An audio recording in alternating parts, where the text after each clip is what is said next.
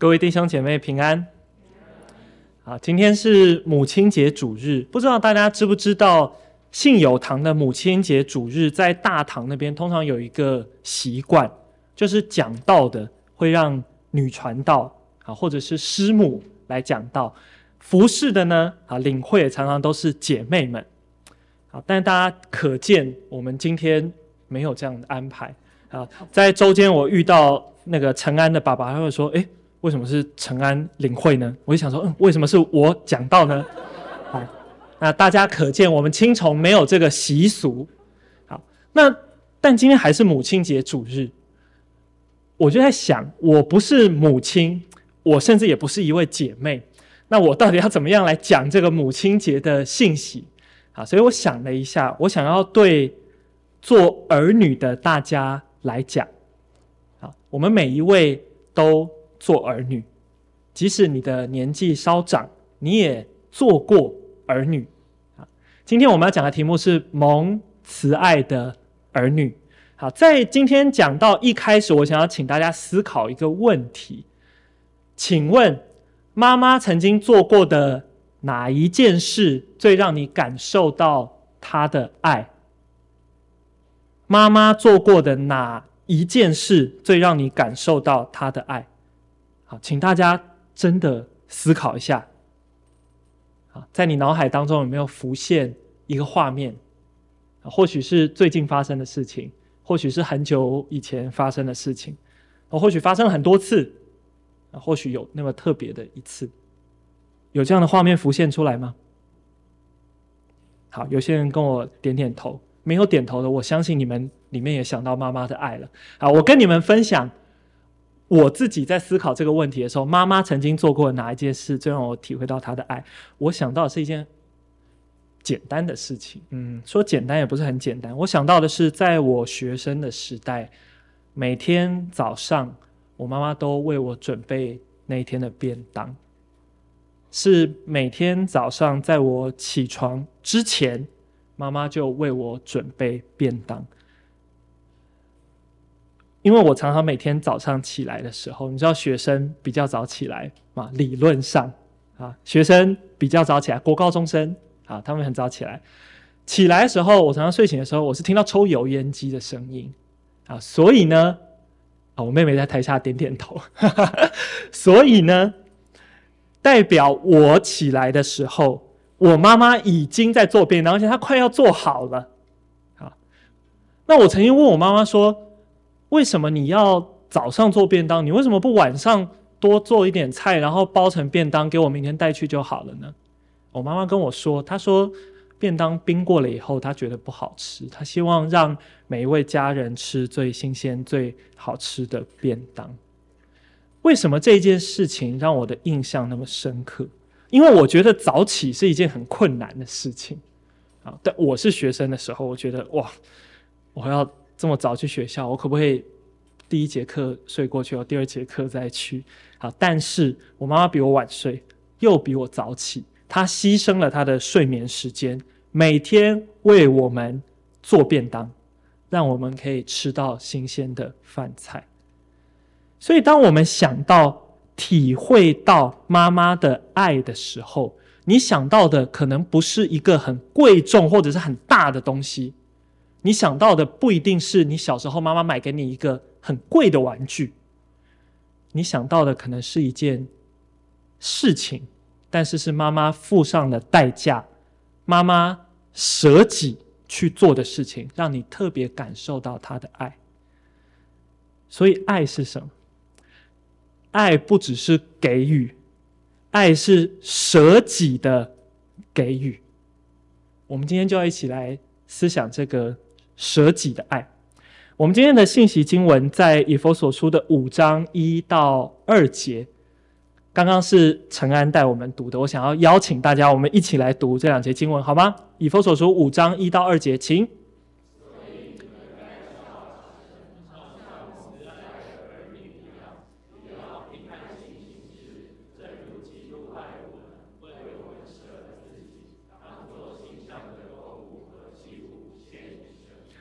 所以你们该效法神，好像蒙慈爱的儿女一样，我们每一个人是蒙神慈爱的儿女，儿女是一个身份。啊，这边讲到第一个东西是身份。当我们有了这个身份以后，我们要做一些事情，好像蒙慈爱的儿女一样，也要凭爱心行事，正如基督爱我们，为我们舍了自己，当作馨香的供物和祭物献与神。蒙慈爱的儿女是身份，凭爱心行事是行为。一个人他有怎么样的身份，他可能就会做出相对应的行为来。好，我们是哪一个家里的儿女？好，常常就会做那一个家里常做的事情。好，比如说我的太太，呃，圣爱师母，她是国中老师。啊，她就跟我讲说，她班上有一个小朋友是家里是开店的。他们家里卖吃的东西，这个小朋友呢，从小就非常的斤斤计较，很有成本效益的概念。啊，他是做生意的人家里的小孩，他就会有一个精明的性格。在青少年那边，有小朋友是大学教授的儿子，大学教授的儿子会做什么事情呢？讲员在台上讲讲说：“哎，我们今天的好两性专题。”啊，讲什么呢？啊，现在数据告诉我们怎样怎样怎样，他就举手说：“啊，我知道有另外一个研究告诉我们不同的结果。”啊，大学教授的儿子或许是一个很会思辨的人。你是什么样的身份，你就很容易活出那个样子的行为。那我自己呢？好，我是军人的儿子，看得出来吗？军人的儿子会活得像什么样子？应该要站有站相，坐有坐相。应该要吃饭有吃饭的样子，筷子要拿好，要以碗就口。你们知道什么是以碗就口吗？以碗就口是把碗拿起来吃，不可以把碗放在桌上用嘴用嘴巴去吃啊，这叫以碗就口。所以，因为我是军人的儿子，所以我就会活出一个有规矩的样子。我是这个身份，我就会活出这个身份该有的样子。请问，是身份带来行为，还是行为带来身份？我有这一个，我是军人的儿子，我有这个身份，好，我会活出这个规规矩矩的样子。但是如果今天有一个人，他走到面前来，做的很端正的样子，他说：“我要成为廖家的儿子，可不可以？”好，不可以。行为不会带来身份。但是身份会活出相应的行为。以佛所书的经文，其实告诉我们的就是身份和行为的关系。今天我们读到的经文是以弗所书的后半，在第五章的开头的地方。以弗所书的前段，第一到第三章的地方，它告诉我们我们身份的由来。好，也邀请大家一起来念以弗所书二章四到五节，请。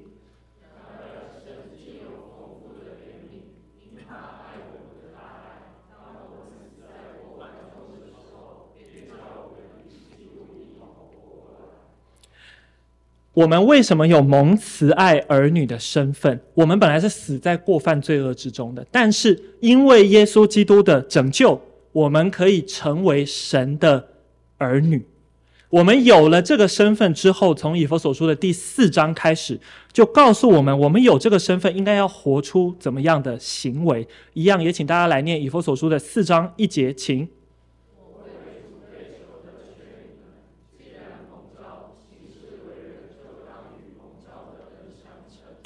保罗劝我们，既然蒙召，我们就应该要活出跟这个身份一样的行为来。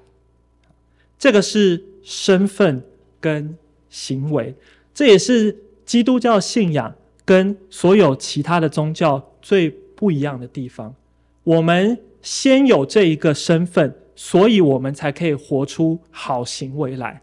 我们不是用好行为来。换取一个得救的身份，啊，这是我们从以佛所书当中所要知道一件非常重要的真理：先有身份，才有行为。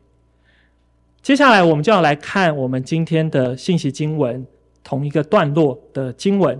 今天的信息经文在五章的一到二节，它跟前面的四章二十五节开始是同一个段落。啊，若是你手上有圣经，啊，或者你手机有圣经，可以翻开来，我们一起来看这一段经文。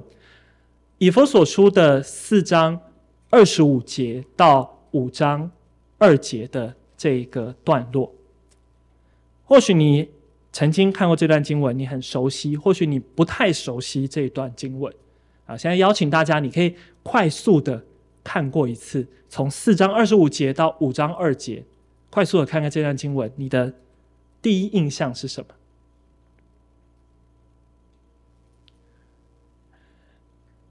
我自己在读这段经文《以弗所书》四章二十五节到五章二节的时候，我快速的读过去，我看到了很多的要跟不要。保罗叫我们要做这些事，不要做那些事。当我们看到很多的要跟不要的时候，或许我们心里面浮现的想法是：啊，又是要求，又是规定。大家应该都。经历过了青少年的时候啊，或许你回想你过去那个时候，你曾经跟你爸妈有很多的冲突。好，比如说妈妈说要念书，要早睡，不要划手机，好，不要玩社团，花太多时间，要好好念书，为你的未来负责。好，或许到现在，好，要赶快找到你的另一半。啊，要赶快成家啊！给你各式各样的要或不要的要求。我们心里面看到要或不要的时候，常常想到的是规定，常常会让我们觉得有一点烦的感觉。我们今天看到这一段四章二十五节到五章二节，我想要邀请大家，我们不要用规定的这个眼光来看它。我们怎么来看这段经文呢？我们想。这是一个对神家里怎么样子的描述，就像我是军人的家庭，军人的家庭会，呃，站有站相，坐有坐相。大学教授的家，他会有很多的思辨、看书、讨论知识。这一个家长得什么样子？这个是对这一个家长得什么样子的描述，而不只是规定。刚刚我们看到了四章一节的经文，我为主被囚的劝你们，既然蒙召行事为人，就当与蒙召的恩相称。我们刚刚讲到，在以弗所书的第四章之后，讲的就是我们该如何行事为人，活出这个蒙慈爱的儿女的身份。所以在今天的这段经文里面，我们就很具体的看到我们怎么样活得像这一个家的儿女的样子。有时候我们看到很多这些要跟不要。好，我们心里会想说，我们没有办法完全做到。上帝的规定好多，或者是好高，我们没有办法达成。但这一段经文的前面四章的二十三到二十四节，这边说又要将你们的心智改换一新，并且穿上新人。这新人是照着神的形象造的，有真理的仁义和圣洁。当我们在看到很多这些要跟不要的时候，我们心里面有一个盼望跟安慰，不是我们靠着自己在活出这些生活，而是因为我们先被神洗净，我们穿上了新人，我们因为有主的仁义和圣洁，所以我们可以活出这一个属主的新生命来。好，接下来我们就要仔细的。进入四章二十五节到五章二节这段经，我们来看看这些要和不要，神家里的描述到底在讲什么内容。以弗所书四章二十五到二十九节，想要邀请大家，我们一同来读二十五节到二十九节，请。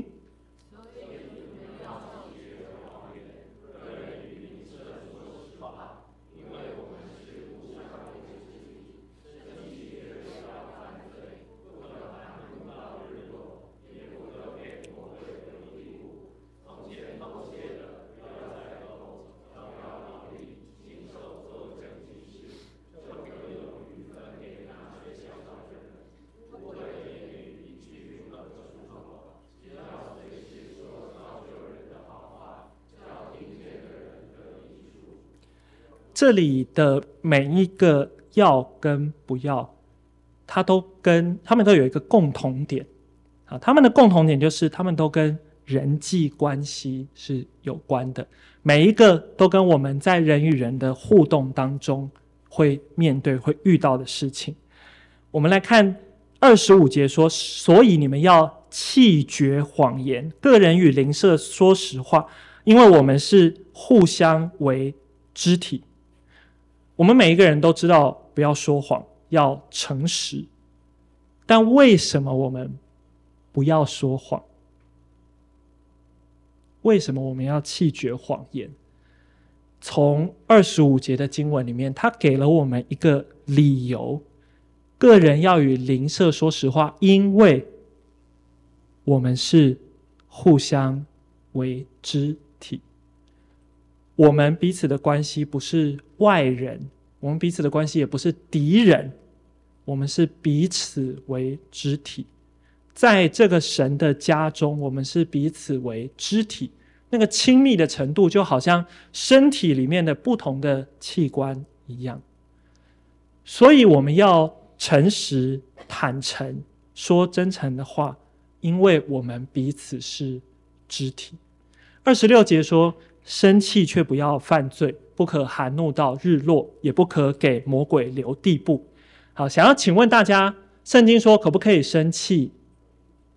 可以，有没有觉得很开心？得释放，可以生气，可以生气，但不要犯罪。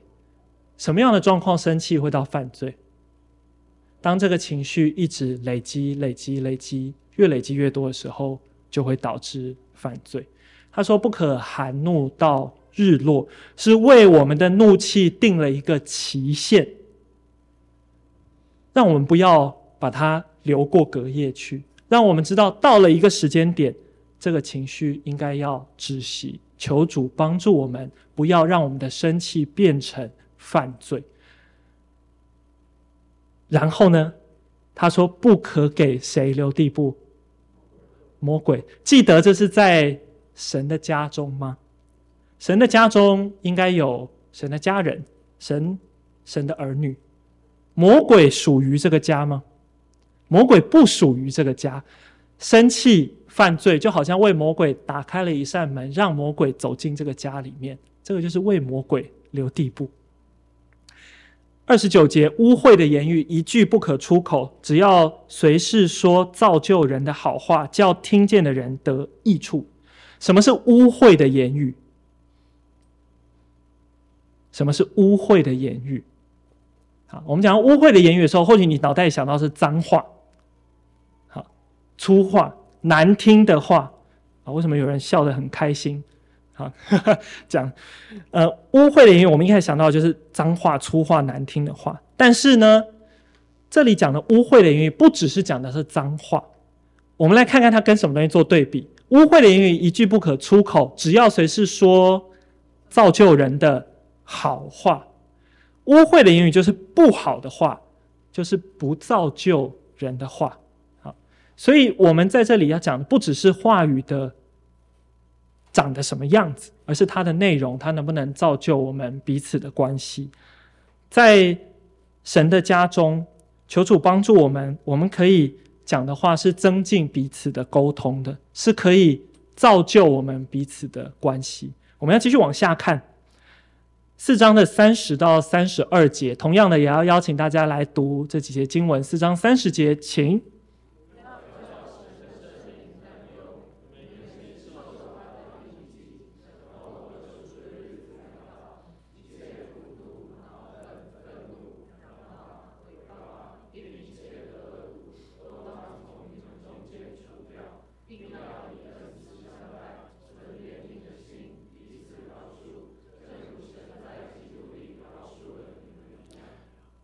三十节，不要叫神的圣灵担忧，你们原是受了他的印记，等候得赎的日子来到。我们是神家中的家人，所以三位一体的神圣灵也是我们家中的一份子。就像我们伤害彼此、犯错的时候，我们家中的家人，也许我们的父母会为我们感到担忧。但是，不只是我们的家人感到担忧，圣灵也同样的为我们感到担忧。上帝不只是一位远在天上赏善罚恶的上帝，上帝不只有在我们做错事的时候惩罚我们，做好事的时候奖赏我们这样而已。上帝是一位。与我们有关系的神，上帝是一位有情感的神，所以当我们犯罪伤害人的时候，神圣灵也会为我们担忧。三十一节，一切苦毒、恼恨、愤怒、嚷闹、毁谤，并一切的恶毒，都当从你们中间除掉。好，你们看到了这一连串字眼，这些字眼都在描述我们人际关系当中的一些伤害。什么是苦毒呢？在我们与人发生冲突，我们拒绝与人和解的时候，那个存在我们心中的怨恨就是苦读。那恼恨是什么？恼恨是那个冲突当下发生的怒气。愤怒跟恼恨很像啊，愤怒是，呃，恼恨是当下发生的，愤怒是累积了很多在我们心里面愤愤不平的感觉。嚷闹，当我们在生气的时候，我们会因为我们愤愤不平的情绪，我们发泄出来，我们去攻击别人啊，我们去抱怨，这个就是嚷闹啊。毁谤就是当我们在这个伤害当中，会有一些批评、论断人的字句，这个就是毁谤。除了这些以外，保罗还说，并一切恶毒。除了这些以外，还有许许多多的恶毒。都包含在这里面。求主帮助我们在神的家中，不会以这样的方式来彼此对待、彼此伤害。三十二节说，并要以恩慈相待，存怜悯的心，彼此饶恕，正如神在基督里饶恕了你们一样。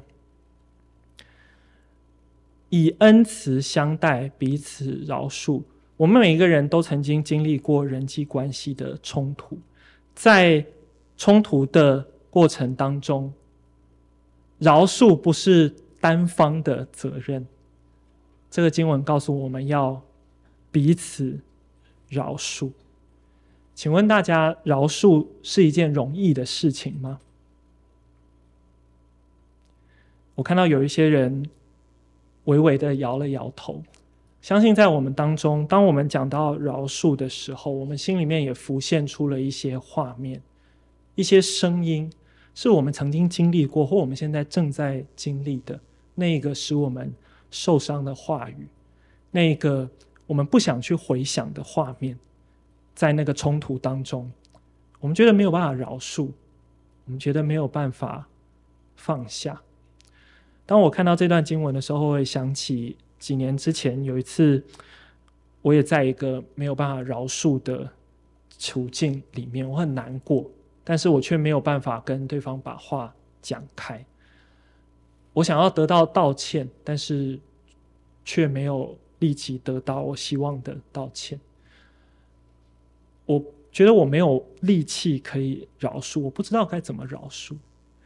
那个时候有弟兄姐妹的。话语提醒了我，也安慰了我。他说，在关系中受伤的时候，要相信主耶稣基督已经在十字架上偿还了一切。在关系中受伤的时候，要相信主耶稣基督在十字架上已经偿还了一切。耶稣基督上十字架，不只是。那个时候时间点的救恩，他也为未来所有我们所犯下的罪所造成的伤害，他都已经担当了，他已经偿还了。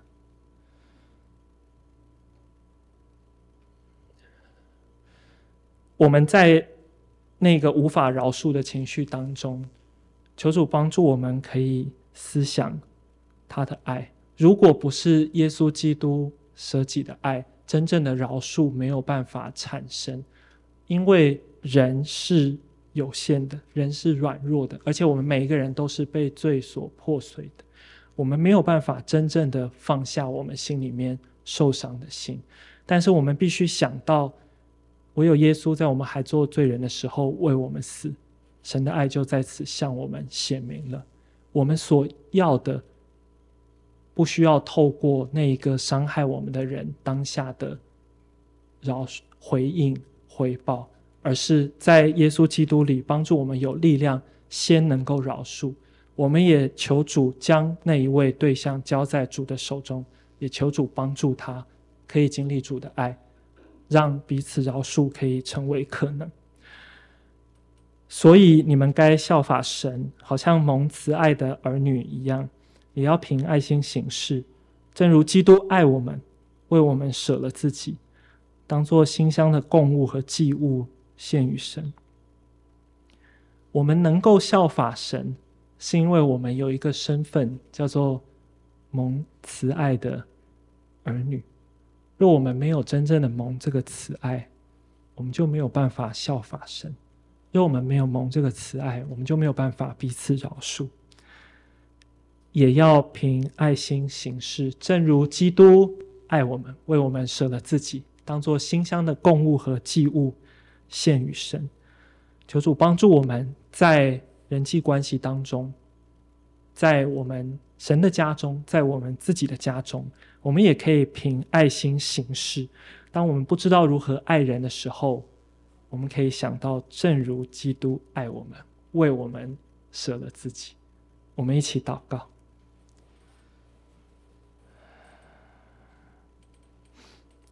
谢谢主耶稣，在我们还做罪人的时候，为我们死。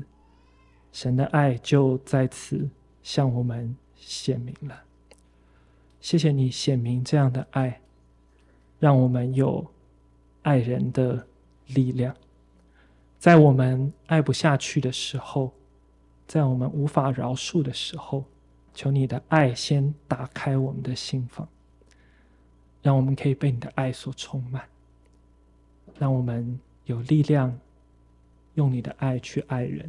去饶恕人，为我们家中每一个人，为我们每一个人与家人的关系祷告，求主保守我们，让我们在家人的关系当中，也可以常常经历主的爱，愿主的爱与每一个家同在。谢谢主，奉主耶稣基督的名祷告，阿门。